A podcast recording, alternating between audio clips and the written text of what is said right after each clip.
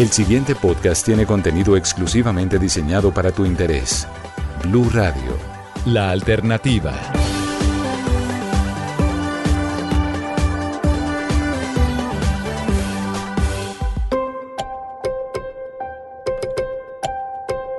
Hola, soy Joana Galvis, editora internacional del Servicio Informativo de Blue Radio, y aquí en El Mundo Hoy, el podcast, queremos navegar con ustedes por la historia y entender juntos este momento tan importante que vive la humanidad, lo que está pasando en Europa del Este y la historia reciente entre Ucrania y Rusia que nos trae al comienzo de un nuevo conflicto de grandes magnitudes.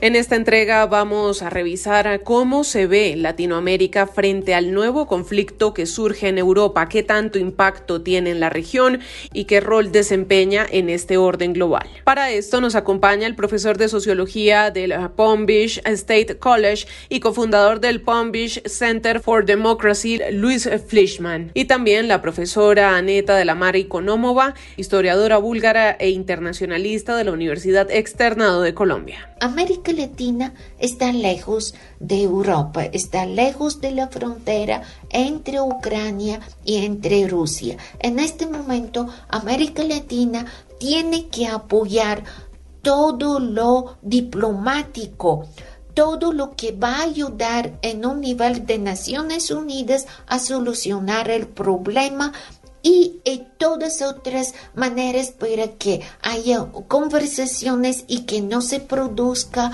una ah, un desplazamiento de la población buscando dónde vivir fuera de este conflicto. Así que pacificar sería lo mejor que puede eh, decir Colombia eh, los países latinoamericanos y decir no a la guerra y no a volver a los conflictos que durante la Guerra Fría fueron tan fuertes y que no debe hacerse esta política de bipolaridad en un mundo que ha mostrado que siendo multipolar puede ayudar a solucionar los conflictos. En febrero de 2022, el presidente de Colombia, Iván Duque, reacciona sobre lo que está pasando en Europa del Este con Rusia y Ucrania. No jamás utilizarán armamento ruso para atacar a Colombia, para amenazar a Colombia y obviamente esperamos que así sea, pero eso no nos puede a nosotros limitar en tener todas las precauciones, tener todos los ojos avisores, pero adicionalmente ser conscientes que lo que ha ocurrido en las últimas horas es la lamentable para el mundo.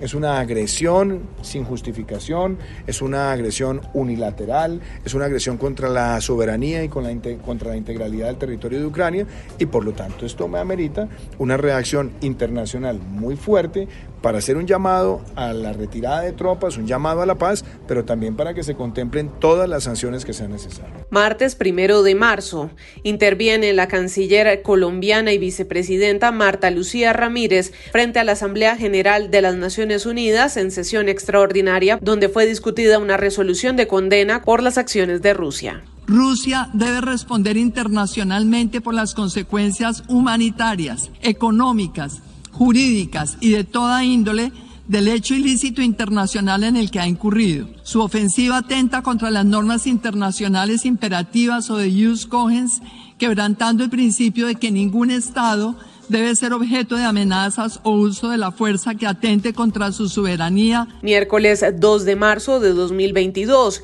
Desde Venezuela, Nicolás Maduro insiste que Estados Unidos y la OTAN provocaron y empujaron a Rusia para generar el conflicto armado en Ucrania. Fueron golpeando a Rusia, provocando a Rusia, rodeando a Rusia y han provocado la OTAN y Estados Unidos un conflicto muy peligroso. Venezuela apoya firmemente las negociaciones de paz entre Rusia y Ucrania y aspiramos a resultados favorables. Un Nicolás Maduro que además cuestionó que se intente desde una guerra económica cercar a Rusia. Lo sacaron del sistema SWIFT, le cerraron el espacio aéreo, le cerraron todos los vínculos comerciales, le cerraron y le prohibieron el uso del dólar. Es una locura lo que están haciendo con Rusia. Él me explicó ampliamente toda la operación militar especial, todo el marco en que se dio, todas las amenazas y acechanzas contra Rusia. Yo noté en el presidente Putin serenidad, sabiduría, fortaleza moral. En este recorrido por el mundo se une para el análisis el profesor Luis Fleischman. Rusia ya está involucrada en América Latina hace mucho tiempo. Provee armas a Venezuela hace mucho tiempo, a Nicaragua, a Cuba.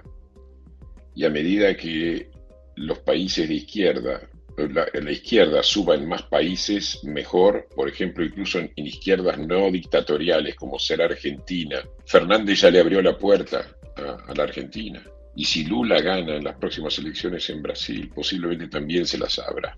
O sea, Rusia va a tener una influencia cada vez mayor, porque en América Latina ocurren dos cosas. Una, hay dictaduras, y esas dictaduras, con algunas excepciones como las de Bolsonaro, van a tender todas a, estar del lado de Rusia. Y segundo, las democracias de izquierda, como puede ser el kirchnerismo en Argentina o el lulismo en Brasil, se van a poder del lado de Rusia simplemente porque tienen una ideología de izquierda antiamericana. Entonces, eh, la alianza con Rusia va a ser siempre porque ellos ellos tienen esa mentalidad de que hay que contrarrestar el poder del imperio y el imperio no es Rusia sino Estados Unidos.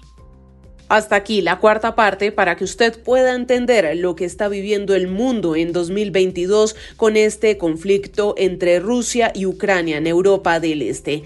Así que lo invitamos a seguir disfrutando de los contenidos de bluradio.com slash podcast para que esté bien acompañado y bien informado. Nos escuchamos luego.